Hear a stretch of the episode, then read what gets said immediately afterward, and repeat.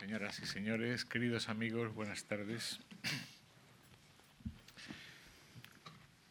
Tenemos hoy con nosotros a Luis García Montero, granadino de 1958, en cuya universidad de Granada es catedrático de literatura española. Es autor de media docena de libros de poesía, desde El jardín extranjero con el que ganó el Adonais en 1983 hasta La intimidad de la serpiente de 2003. En medio está el que es probablemente su libro más conocido de poesía, Habitaciones separadas de 1994, con el que obtuvo el Loewe y el Premio Nacional de Literatura. Pero hay más libros de poesía. En la segunda edición del Jardín extranjero, la de 1999, recuperó sus poemas de Tristia, un libro de 1981 escrito a cuatro manos, diríamos los músicos, con Álvaro Salvador, y en 1994 había exhumado el libro titulado Además, un libro universitario de 1980, El rimado de ciudad del 83 y En pie de paz del 85. García Montero lleva pues más de un cuarto de siglo escribiendo y publicando poesía. Hay varias cuestiones que todos eh, subrayan en la actividad poética de García Montero. La primera es la coexistencia pacífica con su actividad teórica respecto a la poesía. La segunda es su presencia activa en el grupo granadino de la otra sentimentalidad, que se constituyó eh, al amparo de la nueva sentimentalidad que defendió don Antonio. Don Antonio, eh, siempre que hablamos de poesía, es don Antonio Machado, claro, en el inolvidable diálogo entre Juan de Mairena y Jorge Menese, a propósito de de aquella estrafalaria máquina de trobar de la que podríamos hablar mucho, pero ahora no es el momento.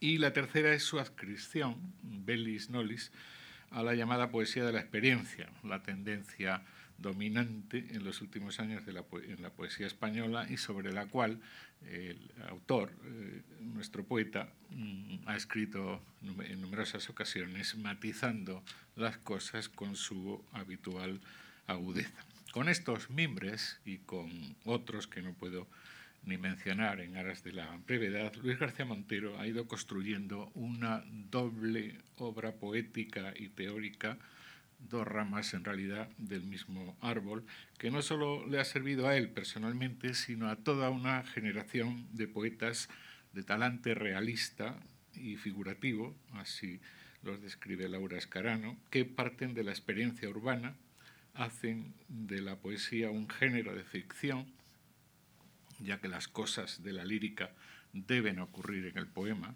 no en la vida, y que tratan de recuperar la dimensión pública de lo privado, con todo lo que ello conlleva en cuanto a posición ética e incluso política ante los tiempos que al poeta le han tocado vivir. Pero no es de esos tiempos sino del tiempo en abstracto, del que quiero hablar ahora para trazar ante ustedes, intentarlo al menos, un perfil convincente de García Montero.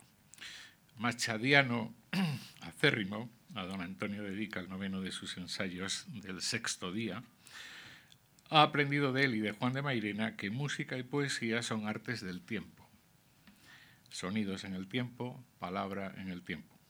De ahí que también la música sea muy importante tanto en la teoría como en la práctica de García Montero. He aquí como lo explica en sus deliciosas lecciones de poesía para niños inquietos.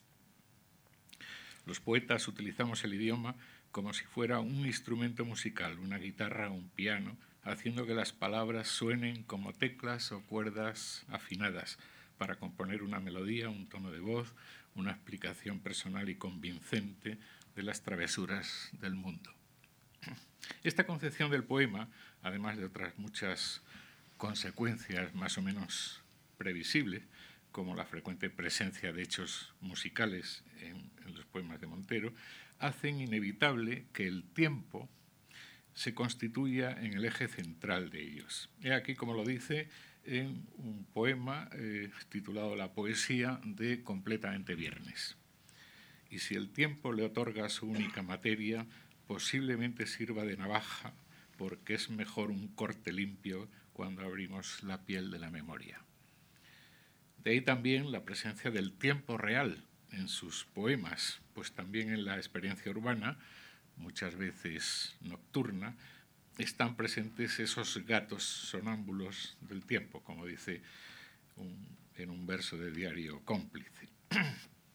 Lo expresa García Montero de muchas maneras, pero tal vez la más explícita sea la del poema Nuestra Noche, en habitaciones separadas, aquel que comienza Quisiera perseguir algún poema que hablase de mis noches, nuestra noche, y en cuya cuarta estrofa dice, quisiera escribir, por ejemplo, que los ojos, cuando pasa la noche y en la calle duele la luz del alba, tienen otra manera de mirarse, un modo más avaro de pensar en los años, los meses, las semanas, los días y las horas.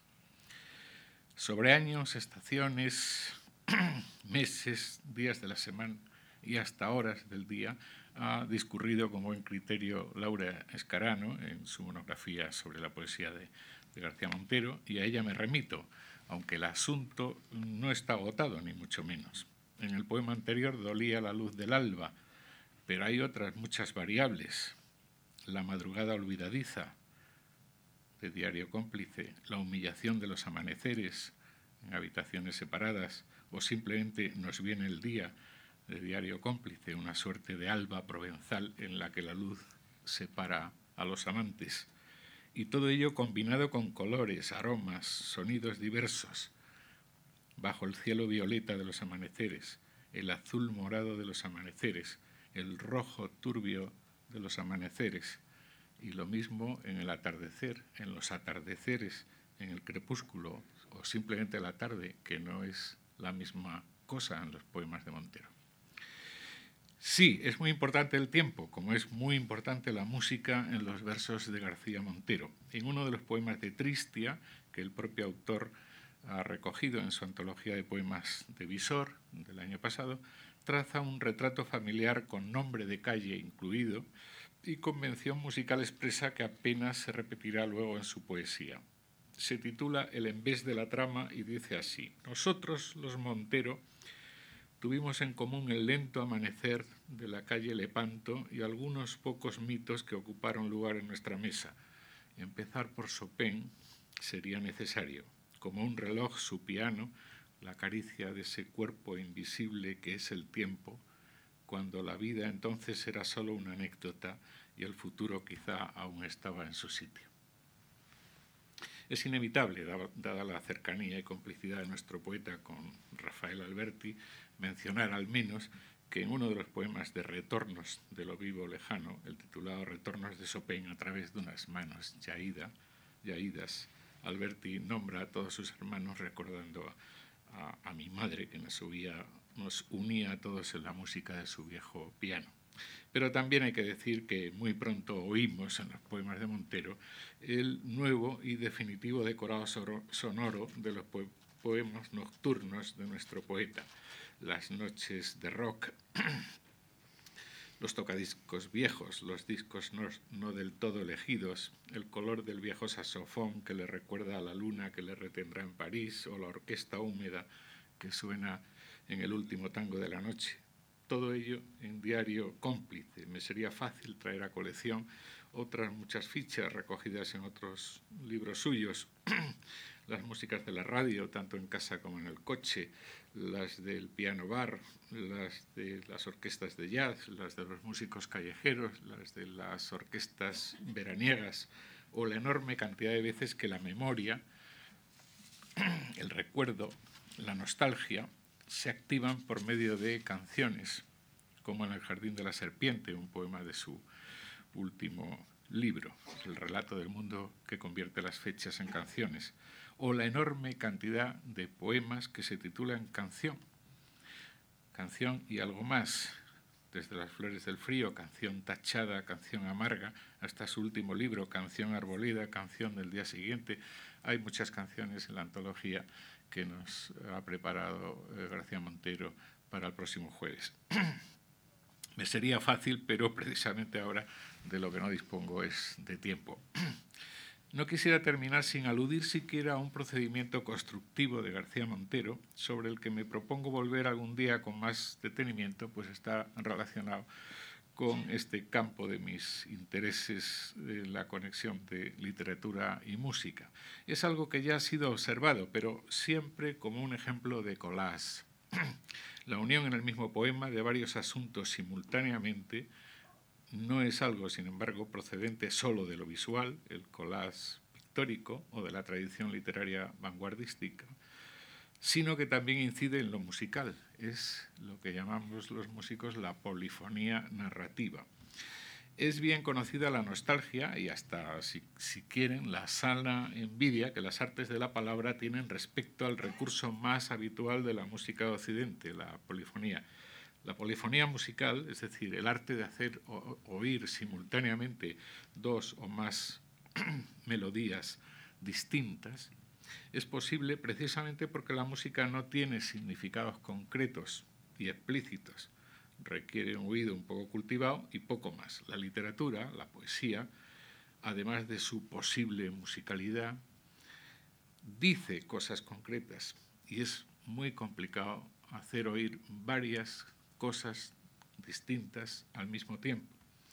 En los concertantes de fin de acto en las óperas antiguas, la música es capaz de transmitirnos que la soprano, el tenor y el barítono, eh, cantando a la vez, están diciendo eh, cosas eh, absolutamente mm, diferentes o, o, contrarias. Te amo, te odio, te acuchillo, te acaricio, y todo eso a la vez. A la literatura secas, sin música, no les es posible, al menos, de oscurecer eh, su discurso. Y por ahí van, según he leído, algunas de las explicaciones a la oscuridad de determinados pasajes del Ulises de Joyce.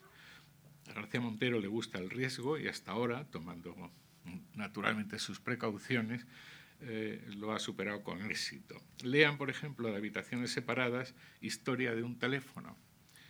La idea del collage funciona y explica bien la situación.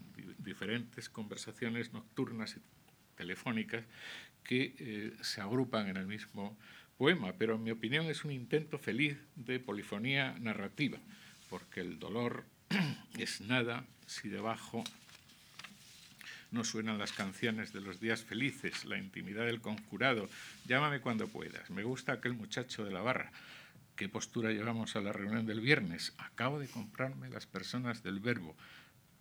A través del teléfono llegaban las historias de amor, los libros, la política.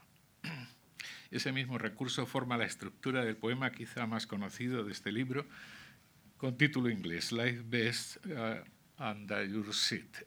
El chaleco salvavidas debajo del asiento mezcla el soliloquio del autor, que recuerda o inventa su conferencia neoyorquina y su breve amorío con una de las asistentes, con la voz del azafate del piloto que recita las instrucciones del vuelo.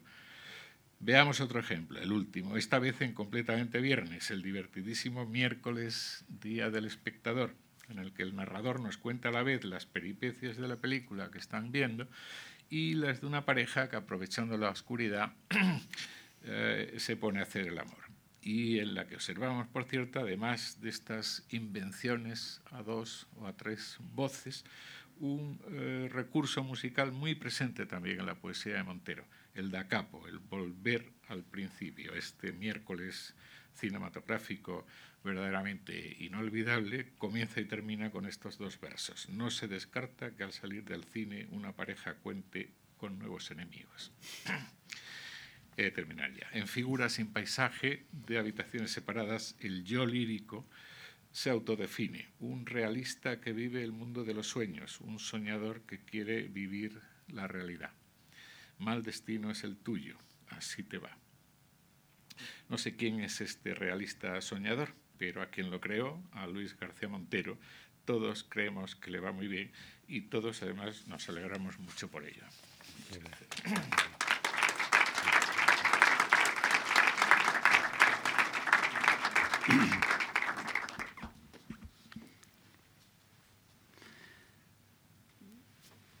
Quiero eh, dar eh, las gracias a la Fundación eh, Juan March por invitarme a, participar en, este ciclo, que creo que es un, ciclo importante y, que va a dejar testimonio del significado de la poesía española contemporánea. En un momento, además, que es un testimonio no de recuerdos del pasado, sino de, presente, de, gentes que, estamos trabajando desde distintos puntos de vista. Y quiero, eh, por supuesto, darle las gracias a Antonio por la amabilidad de, su, presentación. Espero eh, estar a la, altura de la, invitación y de la presentación.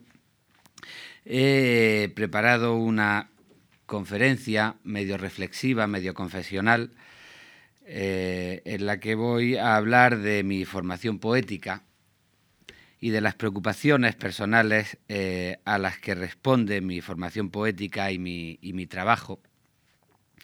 Es eh, el telón de fondo de, la poesía en la que trabajo, que se presenta, ya lo he dicho, como una preocupación personal eh, sin ningún eh, deseo de teorización general de cómo eh, deben escribir los demás. me limito simplemente a explicar por qué yo escribo en unos tonos determinados y a qué reflexiones responden las decisiones literarias que hay en mi poesía.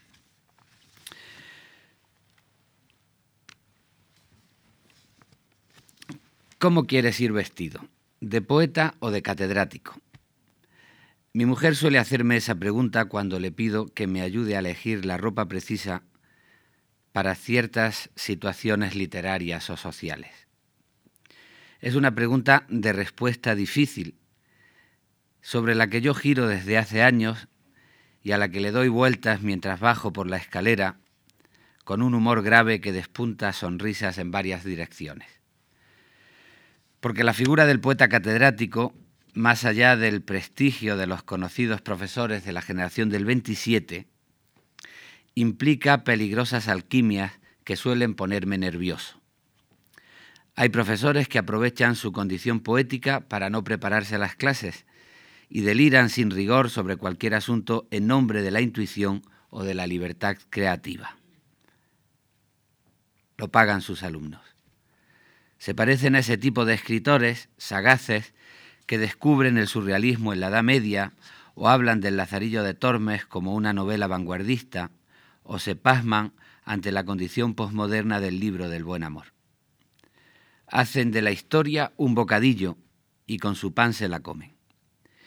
Aunque tal vez son más incómodos, ya que la pedantería resulta siempre una incomodidad, los poetas que al escribir versos se empeñan en dejar constancia de su condición de profesores, aplicando a cada estrofa el espíritu de las notas al pie de página, de las últimas teorías literarias resumidas en una tesis doctoral en Princeton, o de las viejas diversiones y ocurrencias cortesanas recogidas en los manuales de métrica.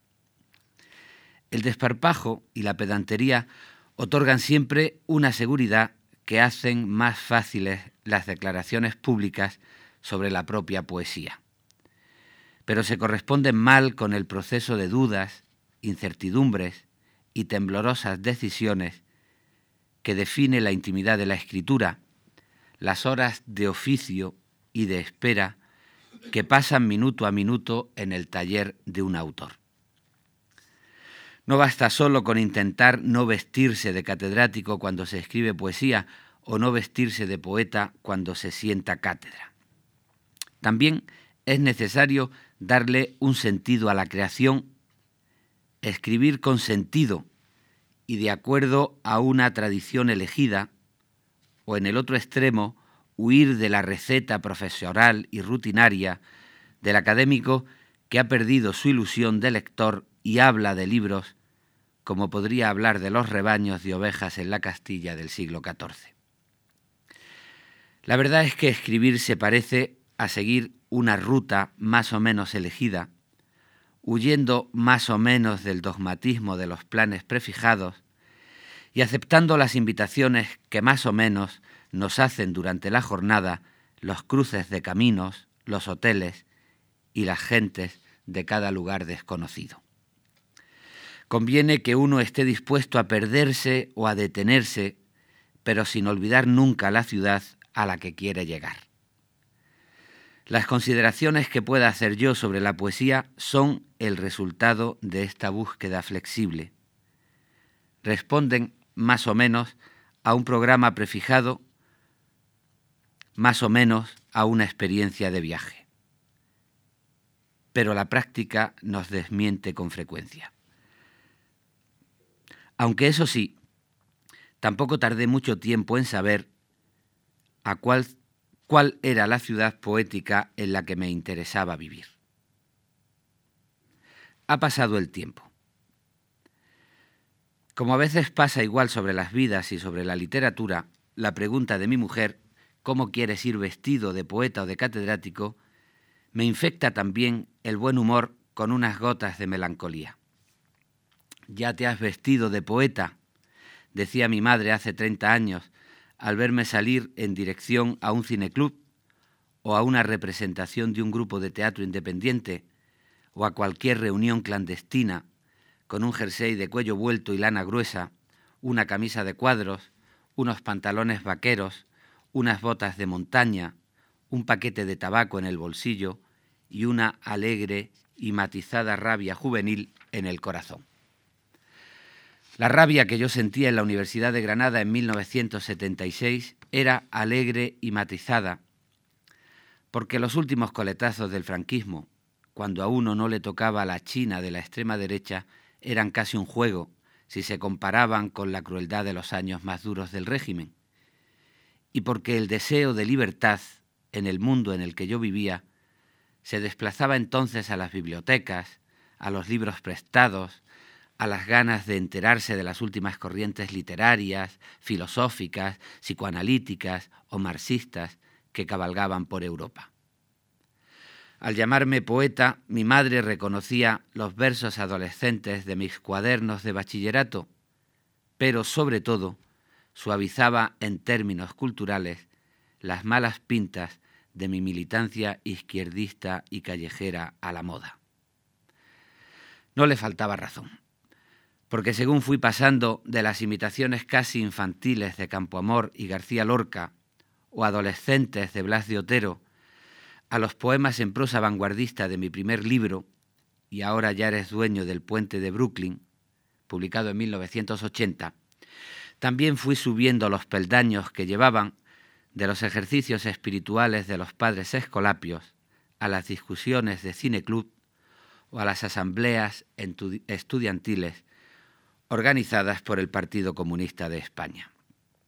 La libertad exigía un impulso de renovación moral en el que la cultura, la política y el jersey de cuello vuelto coincidían con frecuencia en el bar de la facultad o en las manifestaciones y encierros a los que yo acudía vestido de poeta.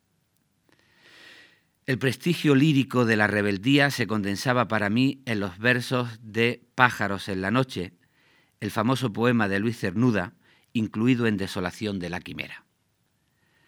Cernuda escribió un homenaje a Verlaine y a Gambó que suponía la denuncia cortante de una sociedad estafadora y la reivindicación ética de la heterodoxia, los márgenes y los seres anormales.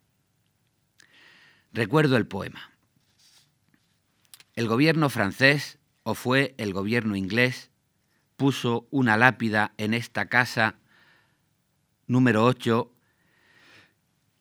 Great College Street, Cadem Town, Londres, a donde en una habitación Gambó y Verlaine eran rara pareja. Vivieron, bebieron, trabajaron, fornicaron durante algunas breves semanas tormentosas. Al acto inaugural asistieron sin duda embajador y alcalde todos aquellos que fueran enemigos de Berlín y Gambó cuando vivían. La casa es triste y pobre, como el barrio, con la tristeza sórdida que va con lo que es pobre, no la tristeza funeral de lo que es rico sin espíritu. cuando la tarde cae, como en el tiempo de ellos, sobre su acera, húmedo y gris, el aire, un organillo sueña, y los vecinos, de vuelta del trabajo, bailan unos, los jóvenes, los otros van a la taberna. Corta fue la amistad singular de Berlén el borracho y de Gambó el golfo, querellándose largamente. Mas podemos pensar que acaso un buen instante hubo para los dos, al menos si recordaba cada uno que dejaron atrás la madre inaguantable y la aburrida esposa.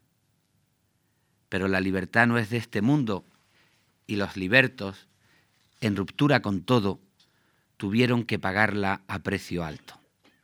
Sí, estuvieron ahí, la lápida lo dice, tras el muro, presos de su destino. La amistad imposible, la amargura de la separación, el escándalo luego. Y para este el proceso, la cárcel por dos años, gracias a sus costumbres que sociedad y ley condenan, hoy al menos. Para aquel, a solas, errar, desde un rincón a otro de la tierra, huyendo a nuestro mundo y su progreso renombrado. El silencio del uno y la locuacidad banal del otro se compensaron. Gambó rechazó la mano que oprimía su vida. Ferlén la besa, aceptando su castigo. Uno arrastra en el cinto el oro que ha ganado, el otro lo malgasta en ajenjo y mujerzuelas. Pero ambos en entredicho siempre de las autoridades, de la gente que con trabajo ajeno se enriquece y triunfa. Entonces, hasta la negra prostituta tenía derecho a insultarles. Hoy, como el tiempo ha pasado, como pasa en el mundo, vida al margen de todo, sodomía, borrachera, versos escarnecidos, ya no importan en ellos, y Francia usa de ambos nombres y ambas obras para mayor gloria de Francia y su arte lógico. Sus actos y sus pasos se investigan dando al público detalles íntimos de sus vidas. Nadie se asusta ahora ni protesta. Verlaine, vaya, amigo mío, un sátiro, un verdadero sátiro, cuando de la mujer se trata. Bien normal era el hombre, igual que usted y que yo. Rambaud católico, sincero, como está demostrado, y se recitan trozos del barco ebrio y del soneto a las vocales, mas de Verlaine no se recita nada porque no está de moda, como el otro, del que se lanzan textos falsos en ediciones de lujo. Poetas mozos de todos los países hablan mucho de él en sus provincias. Oyen los muertos lo que los vivos dicen luego de ellos Ojalá nada oigan. Ha de ser un alivio ese silencio interminable para aquellos que vivieron por la palabra y murieron por ella, como Gambó y Verlaine, pero el silencio allá no evita acá la farsa elogiosa repugnante. Alguna vez deseó uno que la humanidad tuviese una sola cabeza para así cortársela. Tal vez exageraba. Si fuera solo una cocaracha y aplastarla? Este es el poema de Luis Cernuda. Y los poemas más queridos nos provocan a veces incomodidades, puntos de disidencia, de contradicción íntima, que les otorgan al mismo tiempo su fuerza y su distancia. Estas incomodidades no se están quietas, cambian de lugar según nuestro estado de ánimo y nuestra edad. Con los poemas preferidos se conversa y se discute a lo largo del tiempo. Verse in the Night acompañó la rebeldía de los años más importantes de mi educación sentimental, cambiando de forma sigilosa el lugar de la incomodidad. Primero, me pareció excesiva la respuesta tajante de los últimos versos, con su completo desprecio a la humanidad. Yo era rebelde, impertinente, pero me parecía excesiva la conclusión final de una rabia pronunciada tan en alto y con un lenguaje tan claro. Alguna vez deseó uno que la humanidad tuviese una sola cabeza para así cortársela. Tal vez exageraba. Si fuera solo una cocaracha y aplastarla? Era la misma violencia de los manifiestos surrealistas y de algunas declaraciones poéticas de Luis Cernuda en los años 30, pero representada ahora sin camuflaje retórico, sin la exaltación del grito, en estrofas contadas de siete versos y a palabras secas. Más tarde, asumí que hay momentos en los que uno puede llegar a la indignación absoluta, sobre todo cuando las convenciones tranquilas sirven para santificar la tristeza funeral de lo que es rico sin espíritu y la autoridad de la gente que con trabajo ajeno se enriquece y triunfa. Pero entonces me molestó la rebeldía sin sentido, sin apuesta por el porvenir, simple desarticulación o aplastamiento. Me costaba trabajo asumir que la libertad no es de este mundo y que los libertos tienen que vivir en ruptura con todo, llegando incluso a renunciar a la curiosidad posterior, a la preocupación por lo que ocurra con uno mismo y con los demás después de nuestra muerte.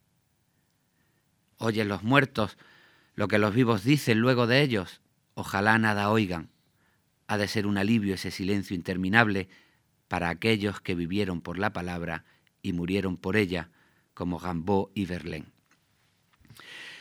Yo esperaba entonces demasiado del futuro, hasta el punto de imaginarme las buenas palabras de reconocimiento y la bandera en la que sería envuelto mi ataúd.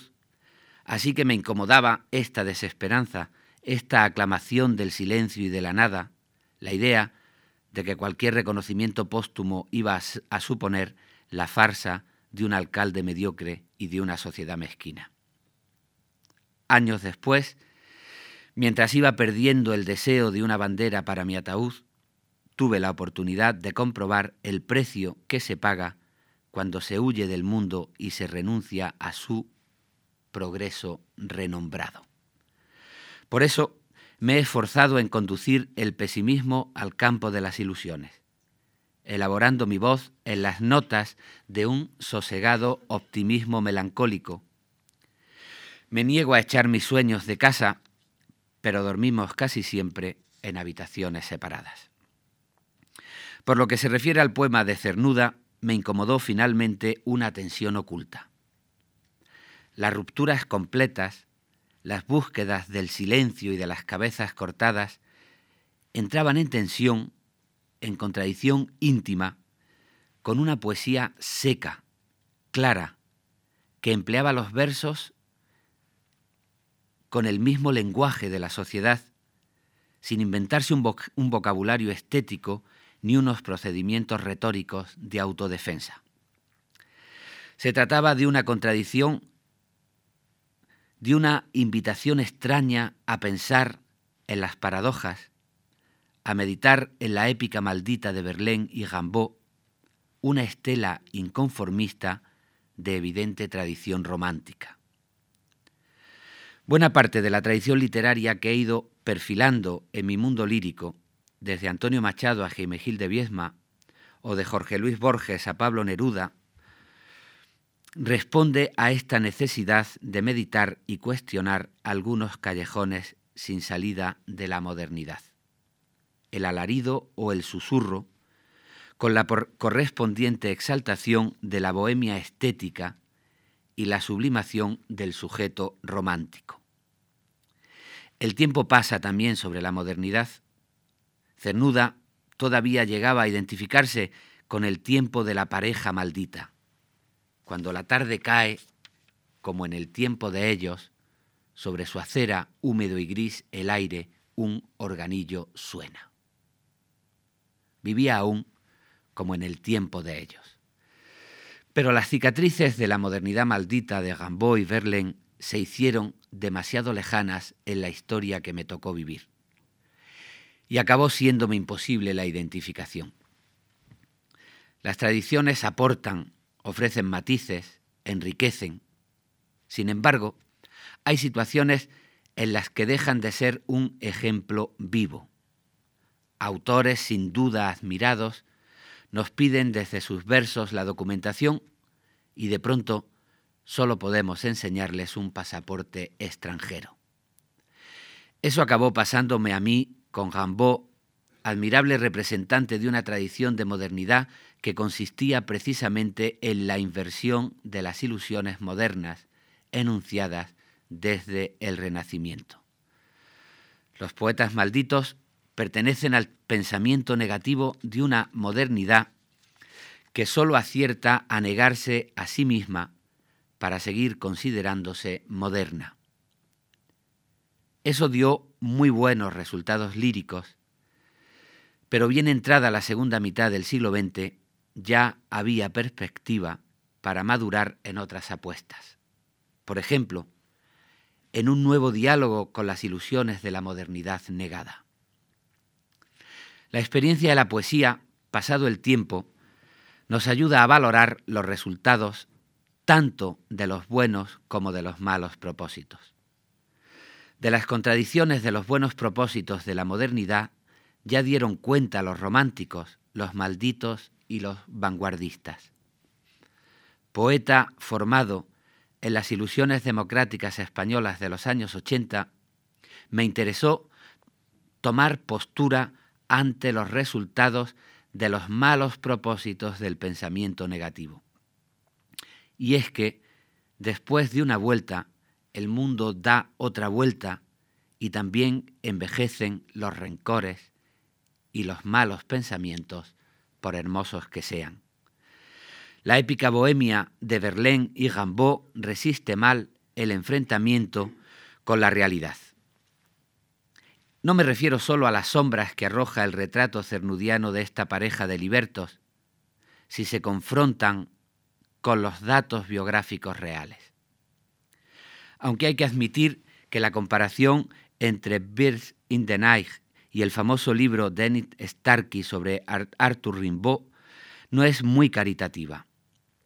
La habitación del número 8 de Great College Street Camden Town fue el segundo domicilio de la pareja en Londres, más desgraciado incluso que el primero, un cuarto alquilado en el número 35 de Holland Street.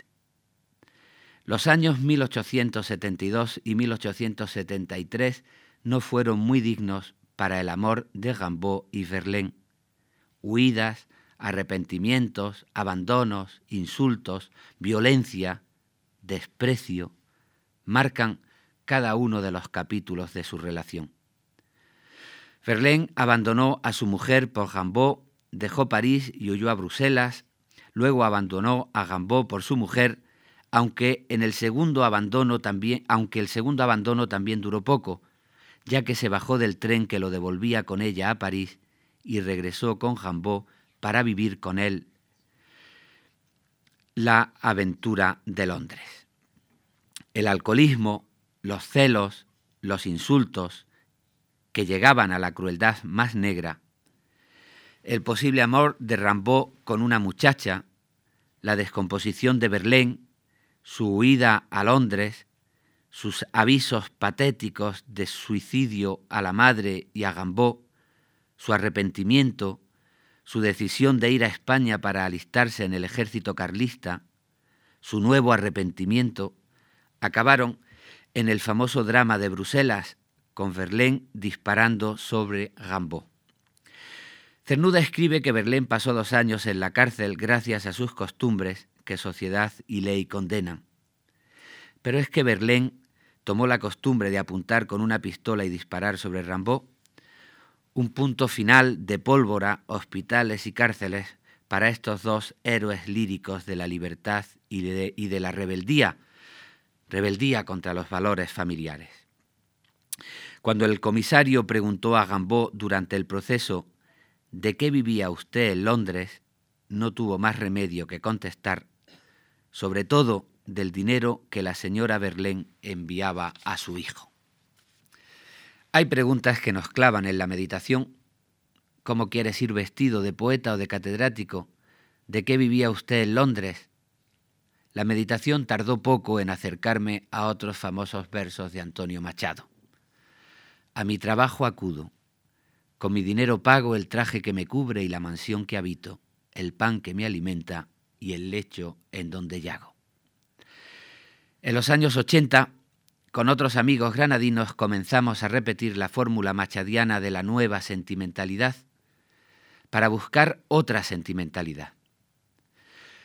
Nos interesaban menos las novedades superficiales, los manidos cortes generacionales, las polémicas entre el esteticismo y la propaganda, que la revisión de la subjetividad romántica, porque estábamos convencidos de que la educación sentimental de cada individuo pertenece a la historia y de que es en ella donde hay que fijar las estrategias de la libertad.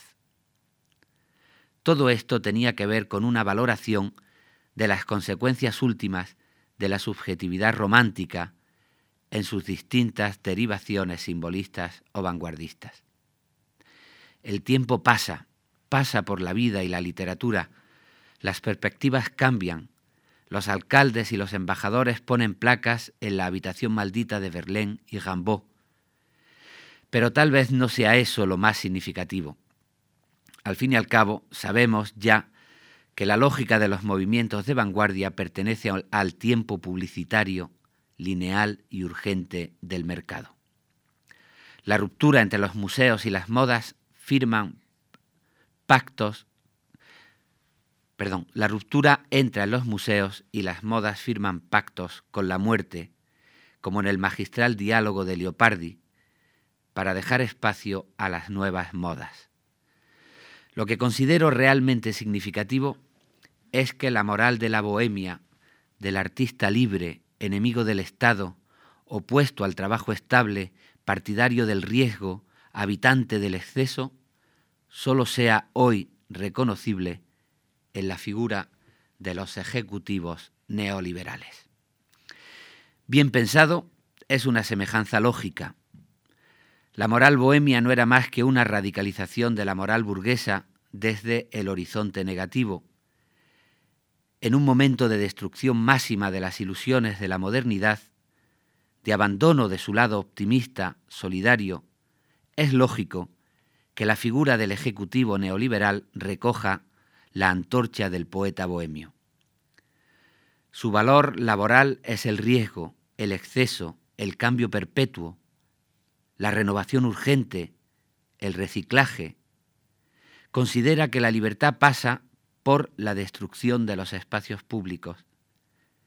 El objeto de su odio es el Estado, un odio solo comparable al que siente ante los trabajos fijos y los contratos laborales que no flexibilizan al máximo las condiciones del empleo. Cuando llegan a casa tras una jornada agotadora, se entretienen con programas de telebasura en los que se cuentan historias sexuales más duras que las breves semanas tormentosas de Gambó y Berlín. La tragedia cárdena de los que vivieron, bebieron, trabajaron y fornicaron como escribía Cernuda, es ahora un espectáculo frívolo, sin coartada, literal, en su propia estupidez. Porque la cancelación de los valores públicos implica también la liquidación de la conciencia privada, y los amantes son un exponente patético, sin leyenda, de la mercantilización de los cuerpos.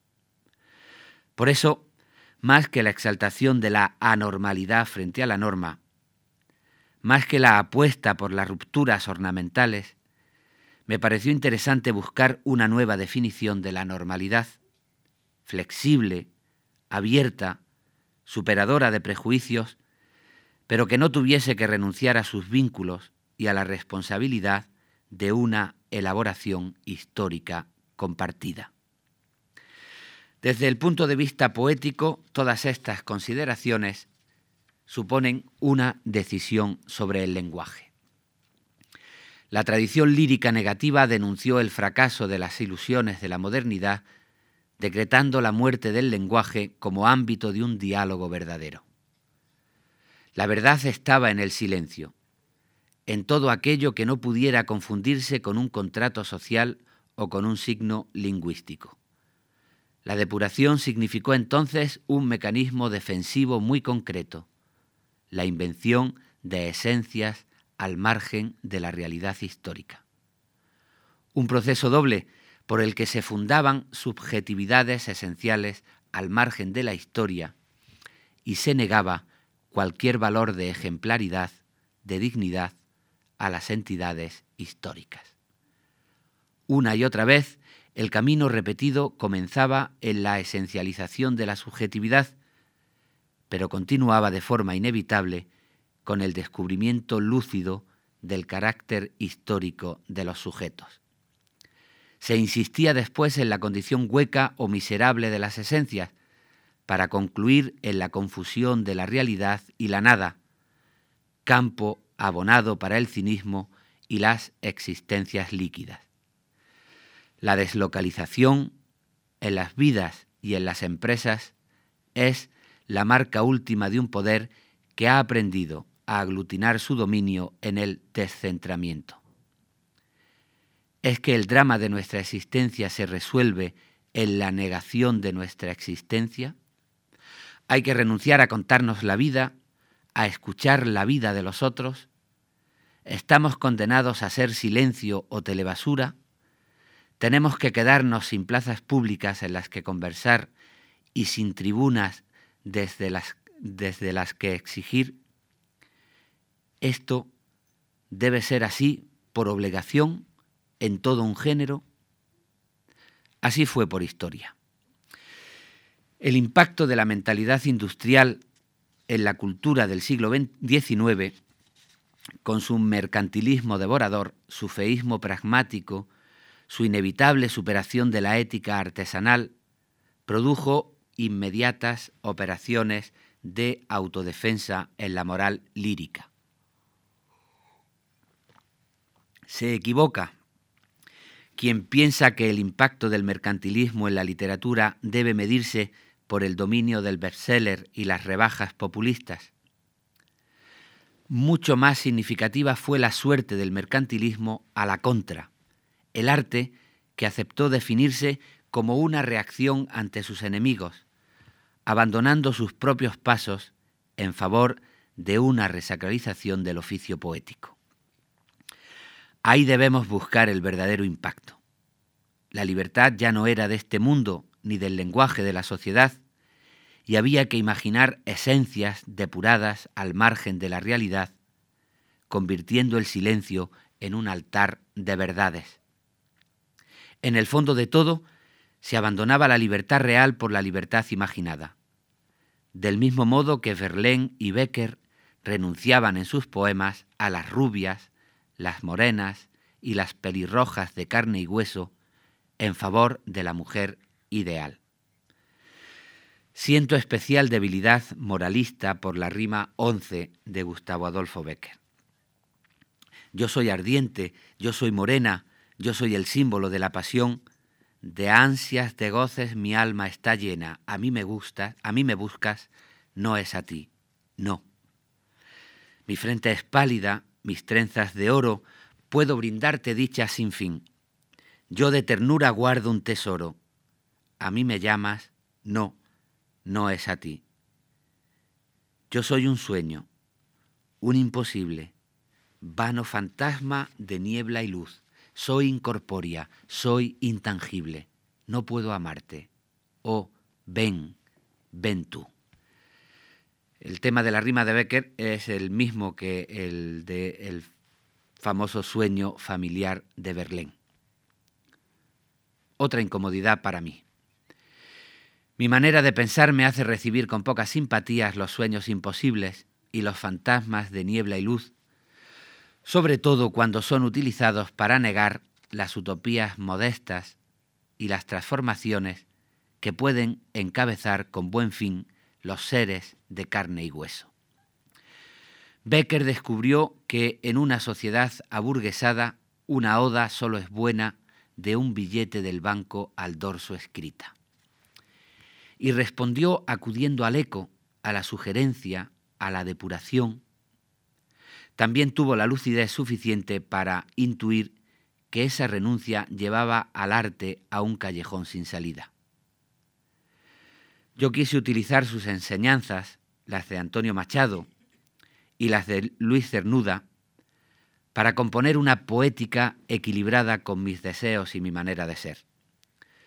Lo he procurado con más o menos disciplina, aceptando posada o deteniéndome en los cruces de caminos desde la escritura del Jardín extranjero en 1983.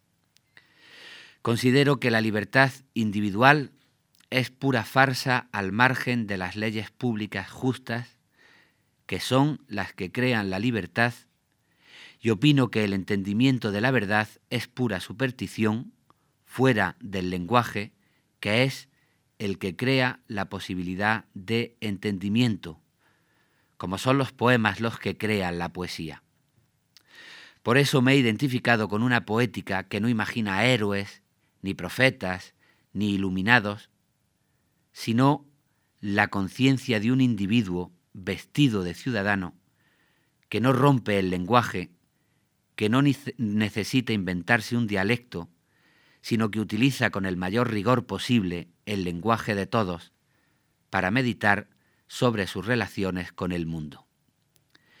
El utilitarismo denunciado por Becker, la oda escrita en el billete del banco, invitaba hace dos siglos a exaltar la inutilidad. Hoy me parece más oportuno apostar por una nueva definición de la utilidad en la que quepan las palabras de familia y los valores públicos que no dependen de una cuenta corriente en el banco. Más preguntas. ¿Heroísmo o una cosa común, una causa común? El arte poética que Jaime Gil de Viezma incluyó en Compañeros de Viaje concluía precisamente en esta necesidad de decidir.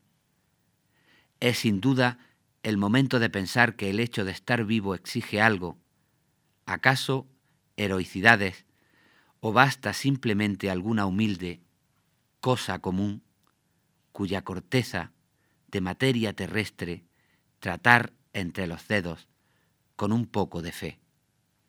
Palabras, por ejemplo, palabras de familia gastadas tibiamente.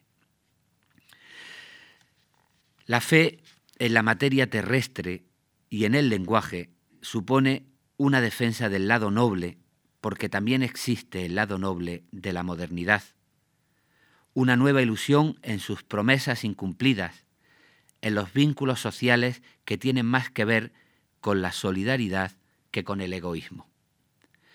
Cuando no se renuncia a la conciencia crítica, el retorno positivo a la modernidad exige tiempo y nuevas reflexiones, pero el tiempo se puede moldear con los dedos y vivirse con cierta calma cuando nos salimos de la urgencia neoliberal tan partidaria de las jubilaciones anticipadas y de las exaltaciones de la moral juvenil.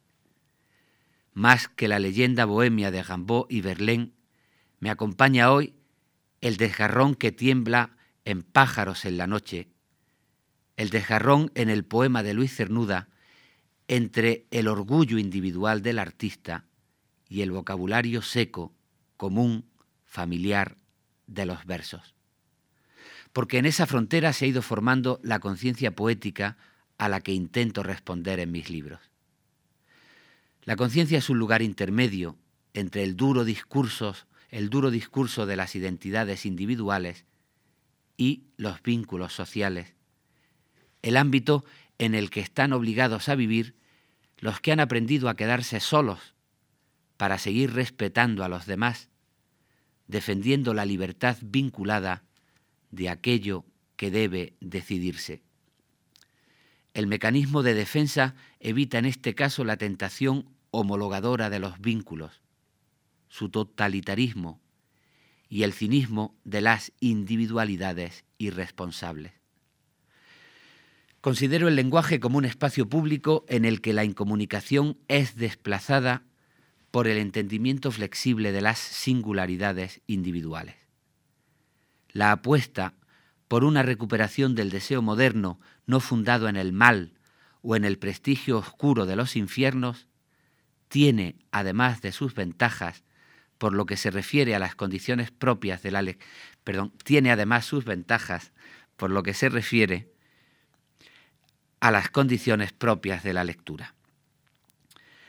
Los mecanismos defensivos de la sacralización poética, desde el esencialismo de la poesía desnuda a la retórica del culturalismo exagerado, suelen conducir por lógica interna al sectarismo, incapacitando a sus sacerdotes para disfrutar de las tradiciones que no pertenecen a la misma religión. Hay poetas que abren los libros de los demás con la intención previa de enfadarse de indignarse, de protestar, con la intención de que no le gusten los versos, de considerarlos horrorosos, descalificando a los autores por los estilos más que por su voz personal. La búsqueda de un mundo propio es inexcusable a la hora de escribir, pero el lector puede disfrutar de distintas tradiciones, de las diversas estirpes y de los muchos, muchísimos matices que caben en la poesía. La apuesta optimista por las promesas de la modernidad es más abierta, dialéctica, porque hace incluso que el poeta vea como propia la expresión crítica que late en el pensamiento negativo, esencialista, alejándose solamente de la farsa de los infiernos por encargo, del mismo modo que uno se aleja de los, de los festejos oficiales de un alcalde cuando ese alcalde es mezquino y trasnochado. No se trata de un camino de ida ni de un camino de vuelta, sino de una estrategia de comprensión global a la hora de elegir el futuro. Conviene, en cualquier caso, mantener viva la ilusión del lector adolescente que arde en los orígenes de todo poeta. La temperatura de la poesía es la admiración y la admiración del otro si el rencor, la desidia o la pedantería académica matan al lector que llevamos dentro y que aprendió a admirar, los poemas acaban convertidos en un protocolo enfermizo de vanidades huecas.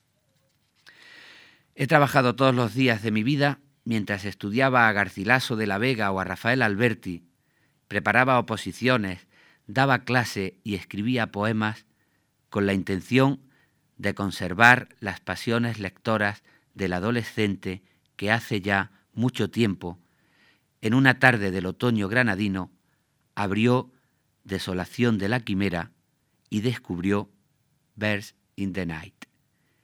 He cambiado de domicilio muchas veces, porque no me pareció oportuno seguir viviendo a finales del siglo XX en el número 8 del Great eh, College Street Cadman Town, Londres. Me interesaba más una reivindicación de la felicidad pública y privada, el esfuerzo permanente por conseguirla como signo de la autoridad que los seres humanos deben tener sobre sus destinos. Busqué también, para vivir con ella, una mujer de carne y hueso, alguien que supiese preguntarme en cada ocasión cómo quieres ir vestido, de poeta o de catedrático. Ya les he contado a ustedes los matices y las preocupaciones que llevo dentro de mí al bajar por la escalera pensando en el sentido de mi respuesta. Acabo aquí con un poema de mi libro completamente viernes, publicado en 1998, un libro de amor muy libre, pero poco bohemio, y dispuesto a hacer habitables una casa y una ciudad a las que cada vez me siento más vinculado. Se titula Poética. Responde a mi forma de entender la poesía y me pide una nueva oportunidad para la fe terrestre, para las ilusiones que se esbozaron en el Renacimiento, para la ética del oficio y las posibilidades de la ficción humana es decir, para todos aquellos que somos partidarios de la felicidad perseguida, porque pensamos que la libertad debe ser cosa de este mundo, un sentimiento que compartir con los demás. Poética. Hay momentos también en que dejamos las palabras de amor y los silencios para hablar de poesía. Tú descansas la voz en el pasado y recuerdas el título de un libro, la historia de unos versos, la noche juvenil de algunos cantautores, la importancia que tienen banderas y poetas en tu vida. Yo te hablo de comas y mayúsculas, de imágenes que sobran o que faltan, de la necesidad de conseguir un ritmo que sujete la historia, igual que con las manos se sujetan la humedad y los muros de un castillo de arena. Y recuerdo también algunos versos. En noches donde comas y mayúsculas, metáforas y ritmos calentaron mi casa, me hicieron compañía, supieron convencerme con tu mismo poder de seducción. Ya sé que otros poetas se visten de poeta, van a las oficinas del silencio, administran los bancos del fulgor, calculan con esencias los saldos de sus fondos interiores, son antorcha de reyes y de dioses, o son lengua de infierno. Será que tienen alma. Yo me conformo con tenerte a ti y con tener conciencia. あります。